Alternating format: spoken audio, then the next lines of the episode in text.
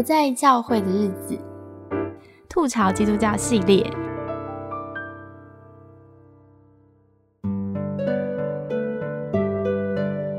今天我们再度邀请了周学新老师和 David，我们一起继续聊下去。欢迎两位。大家好，大家好。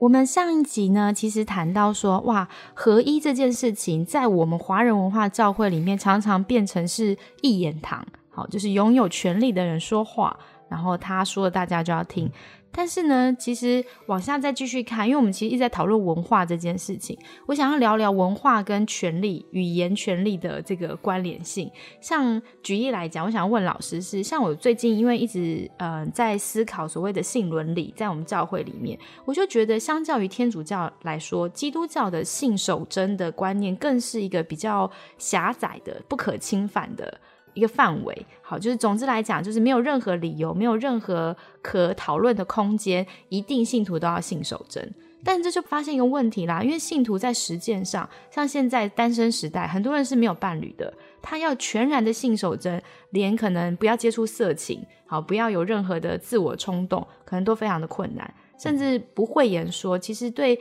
有些教牧人员来讲，可能性成瘾也是一个很难。启齿的困难，因为如果我们那么严苛的性守则，那我在性上面有一些需求，我想要求助的时候，我更难提出来，因为好像就是不 OK 的，是不允许的。所以我就在反思，就是因为我记得以前上老师的课，老师有教过我们，比方说。你教我们妇科啊，去思考一些就是后现代这些解构的思索。就是妇科提到说，好像这个语言，比方说怎么定义性是什么，怎么样是合宜的性，怎么是不合宜的性，其实是有主流握有权力的这一方说话的。那我也在想说，会不会在教会里面，因为我们华人那么重视性道德，所以这是在各方面嘛，我们对政治人物啊，对社会大众，我们都有这个要求，所以在信仰教会里面，我们就更严苛了。然后想问问老师对于文化跟这个权利的一些想法。嗯哼，那台湾教会的对性的看法啊，我想呃从神学的这个呃角度来看的话，就是其实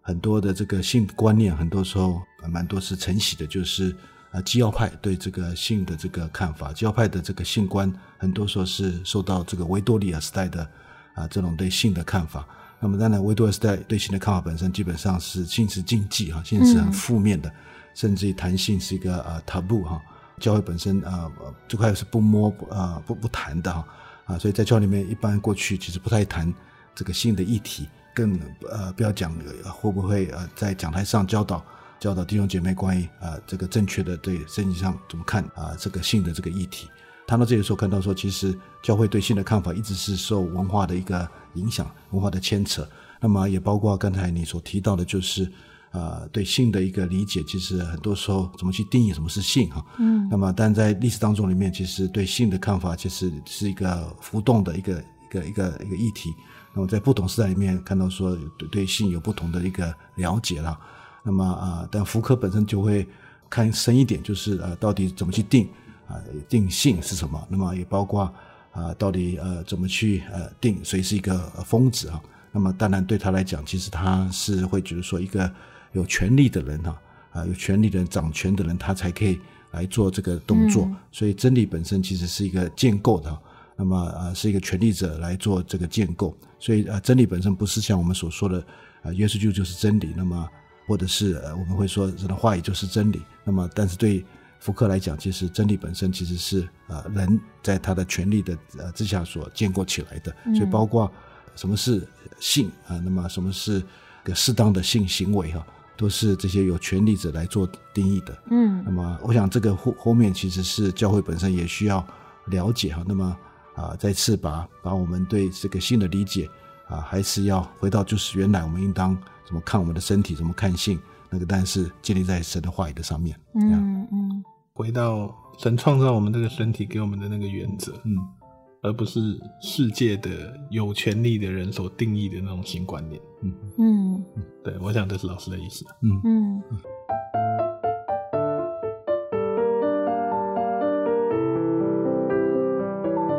后我在想说，那到底圣经当中，我只是以信这个为例，在思考是，好像在我们的信仰。当中，我们在教会里面，因为我们只会听到一个单一性的教导，所以如果我自己想要做一些神学的思考，有没有可能在这个呃既有教导当中，我超越我的文化，回到那个经文里面，好像其实是有点难度的。呀，教会不太容易接受不同的教导了。啊，教会当然就是呃一个很好的方式来管制他的弟兄姐妹，啊就是单一的教导。嗯，啊当然这个啊教会本身从一开始的时候就这方面啊就是对他所教导的对信仰本身啊都要求要同意嘛，所以就有这种所谓的啊 confession 啊 confession 这个所谓的告白，告白本身的一个作用就是大家在信仰上是整齐的，大家都有同样的这个信仰。那么啊如果没有这个的话啊当然这个。踏出这个范围的话，就等于是就是异端了哈，嗯，因为这个异端者没有办法一起来告白啊，这样一个统一的这个信仰，所以那个什么啊，这个当然教会在运作上其实啊有统一的信仰是最最容易的啊，嗯，所以那个啊就不太容易容许有别的声音哈或者别别的这个看法。那么那个教会本身啊要要是一个比较 open 的一个 church，像那个莫尔特曼本身啊所采用的，或者是他所。在他书上提到的，嗯，就是呃，要要开要一个所谓的对他讲一个 open church 的 open church 的话，他就可以容许不同的声音哈，也包括现在在英国有这个所谓的 inclusive church，OK，那么 inclusive church 就是包括是可以接纳这个同性恋者，嗯，他们的那个教会的这个所谓的啊，他们对教会的理解，他们那个可以上网去看，他们就会说啊，他们是包容啊接纳啊这些同性恋者，然后这个其实。我们可能也也需要了解，在牧养上，啊，这样这样的一个教会观，其实是啊，是我觉得觉得说是可以进一步去思想的。嗯。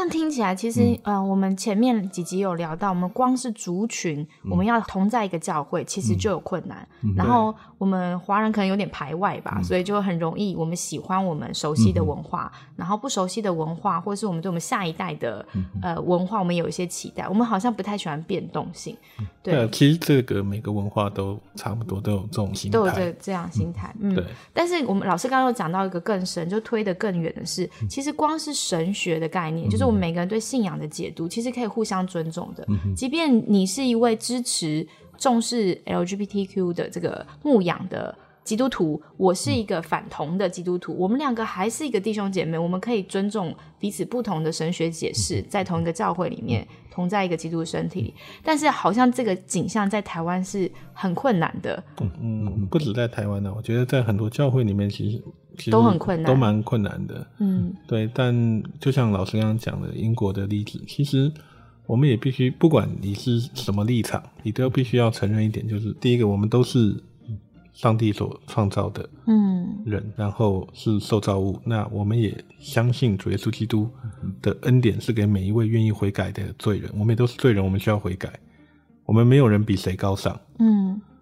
没有，我们没有权利去定义别人的罪。嗯，因为我们都是罪人，嗯然后我们都需要恩典。那在这种状态下，其实就算他的性向不同的话，当然我们可以有有你的原则去支持、反对或者同理，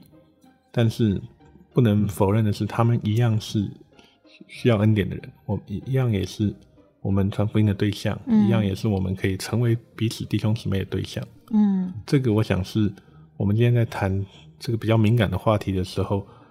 就是所谓的合一的基础是回到圣经来谈的，但当然我们教会对一些行为上的原则是可能没有办法改的，包含就是同性性行为的部分，大概教会的对圣经圣经里面的看法是比较一致的，对，但是对保守方的是比较一致，但它一样是有个解读的光谱嘛，圣经的光谱，对。对，但是还是回到那个原点嘛，就是都需要恩典。都需要被拯救。那只要愿意相信，我们依然还是主内的肢体。嗯嗯嗯嗯。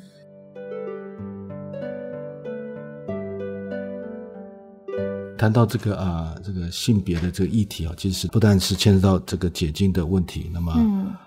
光我们现在用的语言，其实啊，声音上没有这些语言呢。是啊，包括同性恋这个语言，这个也是呃，因为我了解是十九世纪啊才有这个语言。到底圣经上所讲的啊，是不是呃同同一件事情啊？也是一个一个在呃学者的这个辩论上，其实是啊常常出现的这个问题的。嗯，那么啊，当然也出出现到圣经上本身谈到说，将来在永恒里面，这个其实不嫁不娶嘛。OK，啊，然后也是某一种的，就是说，其实我们这些争论本身，在将来天国里面，其实我们看到说，其实也超越这些了，超越这些。那么如果从天国的这种的价值观来看的话，其实我想那个什么啊。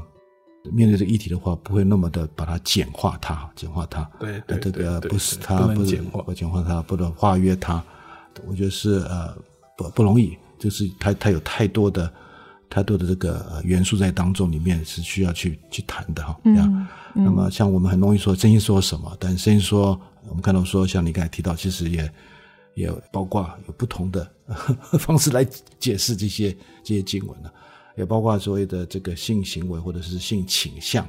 啊，这些的 category 都是陌生的，在这一上陌生的，没有这些的 category。嗯。所以，如果我们直接从字面挪用，然后就会回到我刚刚所说，对于性的教导，它其实变成非常的狭隘，就少了一个空间性。那我觉得我们刚刚在讨论的问题，就是在讨论是教会当中能不能有一种空间性，嗯，握有权力的人愿意 open church，就是让不同的声音有机会出现，大家来对话。我觉得这有机会可以让不同的基督徒找到一个自己呃可以安顿自己的神学，因为。只用字面解经说不可以怎么样，其实蛮简单的。但问题是我就是一个假设，我就是一位呃同志身份的朋友。好，那我或是我是一个无性恋者，我根本没有办法符合圣经所说建立家庭、生养众多。那我到底该怎么样自处于我的身份？好，我觉得这是蛮值得讨论的。那我想延伸讨论这个教导单一性，就是好像我们是不是呃，我想回到我们华人文化来谈，会不会其实我们在神学上其实缺乏哪方面的认识，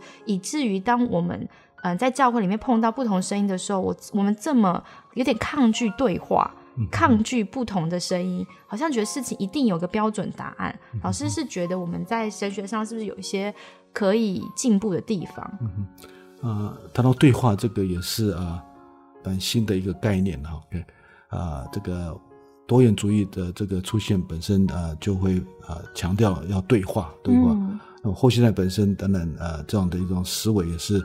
啊，你要肯定多元嘛，肯定这个啊这个 diversity。那么啊，对 diversity 的这个理解本身也也包括这个对话的部分。嗯，啊，这里我呃呃稍微提一下，就是啊，一位呃这个学者叫做呃 Levinas，Emmanuel 啊 Levinas 是一位犹太的法国的一位啊学者哈。那么他的这个作品本身当然挑战整个西方的那个那个传统的这个思想，就是啊以纯友做出发点。然后当然。啊，把春游当做第一哲学哈，那么啊，这个，然后我们的神学本身也把这个当做是第一第一神学的来探讨。那么对 Levinas 来讲的话，其实他颠覆这个看法，他觉得说应该从伦理学来来看，而不是从这个所谓的纯有论来看。那么谈到这个从伦理学的这个角度来看的话，其实啊，面对啊跟我不同的人，其实在西方啊，我们如果采用这个比较是呃本体论的这个方式来看。对呃一个他者的话，其实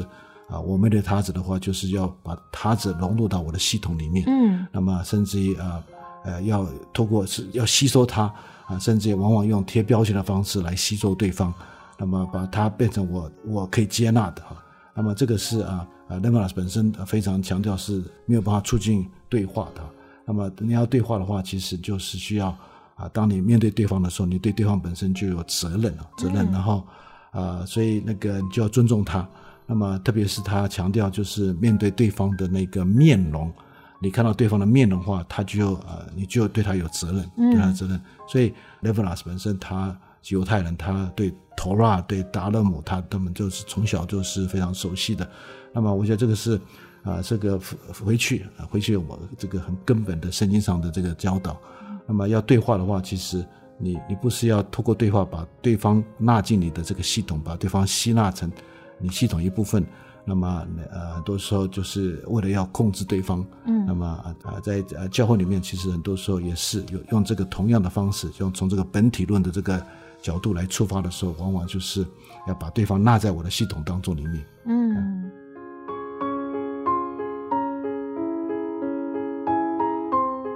想邀请老师聊一聊，就是。呃，刚刚说他者，就是我们应该在对话的时候，是真的对对方的生命负上责任，尊重他，好了解他跟我的处境不同。那我也想问的是，可是有的时候，像保罗，有的时候他跳脱了，好像。呃文化的层面，他提出了一些跟文化很抗衡的一些思考。到底我们要因为文化就是人组成的，我们要如何兼顾人的需要？但有的时候信仰要超超脱这个文化，不能受限在文化下面。就就以刚刚比方说性道德的呃严格性来说，这是我们的文化嘛？但我如何看见他者，但我又可以跳脱文化上面这个限制，去回想信仰啊？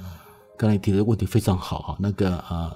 呃，是我们要不断思想了啊，因为我们其实就是在这个张力当中了啊，因为我们呃活在这个两个时代的重叠啊，我们已经在基督耶稣里，已经是在天国里里面哈。其实如同啊那天晚上，耶稣跟尼哥德牧就说，一个人要重生才可以进神的国，所以我们啊一方面啊在这个世界，同时啊有这个世界的文化，但同时我们。啊，也在这个神的国里面。然后我们面对神的国的时候，其实神的国正在来临当中。啊，神的国的全然的这个降临还没有发生，但是我们是期待那天快要来了。Already and not yet。的确，然后就所以我们是活在这个两个国的一个重叠的这个里面。那么所以因此呃有这个张力的，有这个张力。那这个张力本身，我想是呃不是那么容易的把它消化掉。所以。像你刚才提到说，保罗所提到的，就是我们已经有了天国的这种的 perspective，天国的这个价值观，天国的这个 world view。那么啊，那个在那个国里面，呃，就是耶稣是主嘛哈。那么同时，他他的国度啊，要伸展到我们生活的这个这个他的国度的这个教导，他的王权要伸展到我们生活的每一个部分。所以呢，当然会冲撞到我们的生活的这个文化的这个这个部分。啊，当然就是一定是天国的价值观要 override，override 我们的这个地上的这个价值观了。我想我们在地上呃都一直会碰到啊这个冲撞在当中。嗯，那么我会觉得说，其实还是一定是 King Jesus 啊，就是在神的国的那个王，就是他来做，就是他的价值观、他的世界观、他的王权要渗透到我们生活的每一个部分一样。对，有点马上就想到奥古斯丁的“上帝之城”，嗯，天上国，地上国特，嗯，那种两国论的概念，嗯嗯。我在想说，其实耶稣他就是抗衡文化嘛，然后他颠覆了文化，但他同时也展现出对他者的非常大的这个。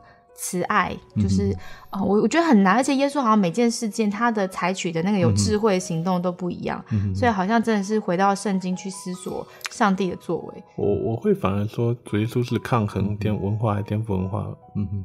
的同时，他其实是带下了真正属天的文化。嗯哼，那其实我们到今天为止，我们都在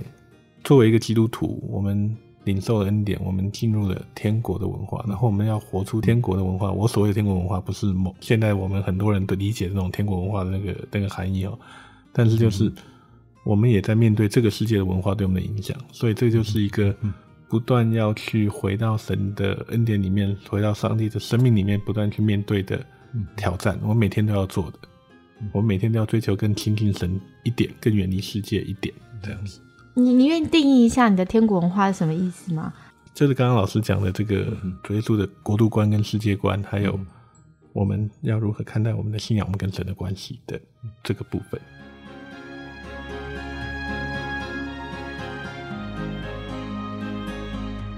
哦，那比较偏离的天国文化是什么样子呢？因为刚好我们在讨论文化，这没有任何针对性，只是反思一下。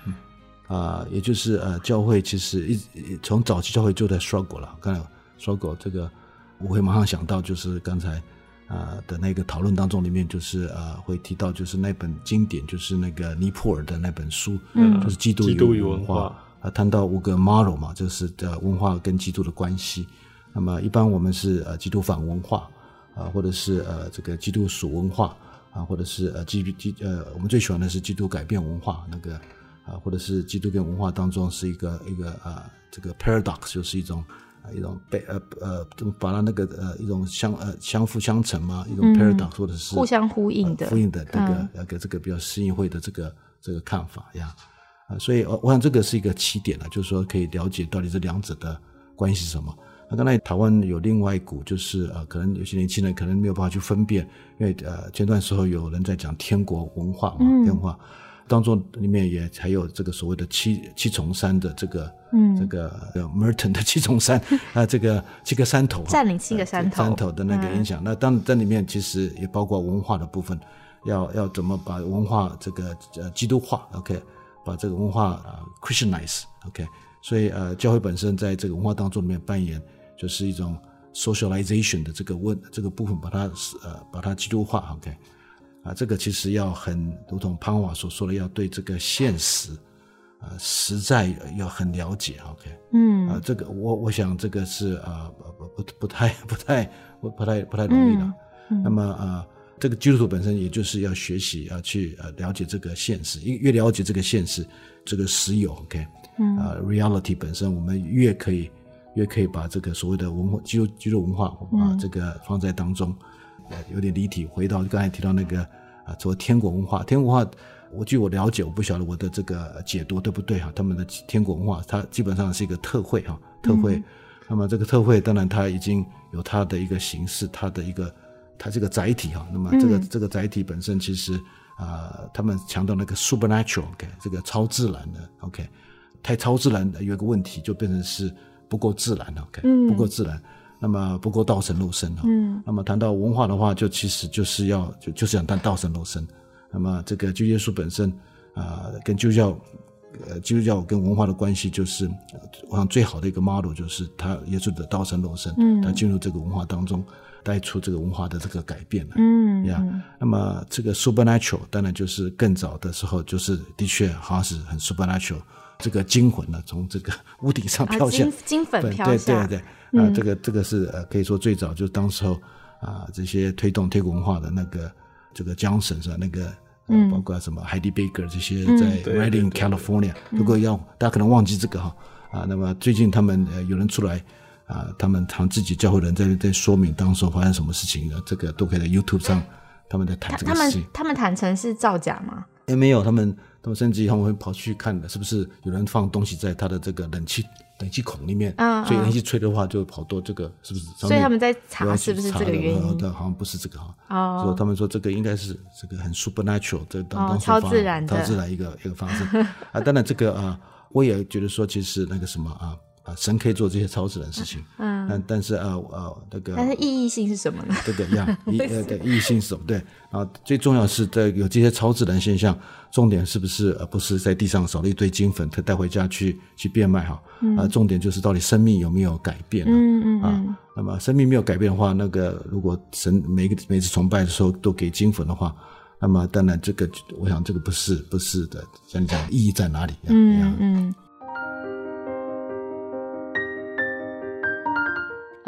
听由刚刚两位的讲法之后，我有一个思索，就是。呃，我想到是提姆泰凯勒牧师他在写教会二十一世纪教会成长学的时候提到，其实有四种类型的教会，就是他就是用那个尼泊尔的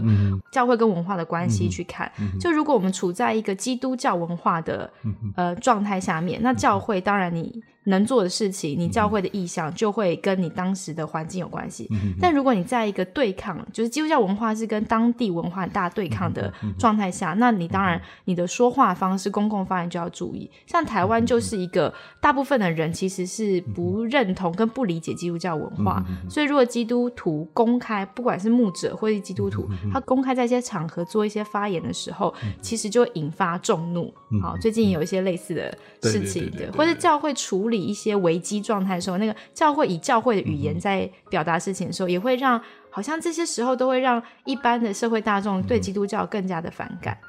我补充一个。资讯好了哈，如果各位听众朋友有兴趣的话，尤其刚刚老师提到那个所谓 supernatural 超自然，我们一定同意哈，我们的上帝是超自然的上帝。但是确实有一些我们所谓的超自然经历，它是不是超自然，其实是呃可能有讨论的空间的哈。那我记得我以前在读书的时候，呃，我们崇拜学的老师。有给我们分享一部电影啊，这部电影比较老哈，一九九二年的电影，它是叫做《天降神机》，呃，英文是《Leap of Faith》，那是 Steve Martin 演的。那其实就在谈说，呃，一个虚假的布道家，他用自己的创作的方式去去运用这种布道会举办布道会方式来盈利，但是神却使用了这样一个团队去医治了一个残疾的年轻人。那这个当中，虚假的神迹跟真实的神迹碰撞的时候，其实会带来一些呃，我们可以重新去思考在信仰上的一些反思。如果大家有兴趣的话，可以去找一下这部老电影来看一看。好。我觉得我们谈了蛮多教会的现象，然后其实一开始的我们想讨论的东西其实是权力文化，还有我们导致我们做出来的神学会不会缺乏了对话性。那做一个总结，就是我觉得我今天个人收获啦，就是好像我们需要熟悉自己的文化，我们也需要熟悉在信仰当中真正的天国文化。那意义性是什么？当我们熟悉两种文化之后，在这个张力里面，我们到底要怎么样形塑出我们自己的信仰？我自己觉得真的只有对话，因为太难了，很需要不同的基督徒有机会能够彼此对话。但是就像是呃，如果一个封闭的信仰系统。也是蛮符合邪教的特点，其实就是领袖的话不可违逆啊，还有独裁的领导啊，是 Netflix 那部吗？对，还有很多组织的压力。总之，在那样子的宗教文化环境下面，所有的对话不能发生的时候，其实基督徒就很难真的是实践我们的天国文化在我们的生活当中。对，我觉得这是我们很大的挑战。那很感谢老师的很多回应，让我有很多启发。也谢谢 David 提供很多资料。你刚刚说那部片叫做《天降神机》，对吗？对对对，一九九二年的，感觉主演是 Steve Martin。嗯，感觉很适合小组一起来讨论。好，那我们今天节目就先到这边了，我们期待下集，拜拜。谢谢，拜拜。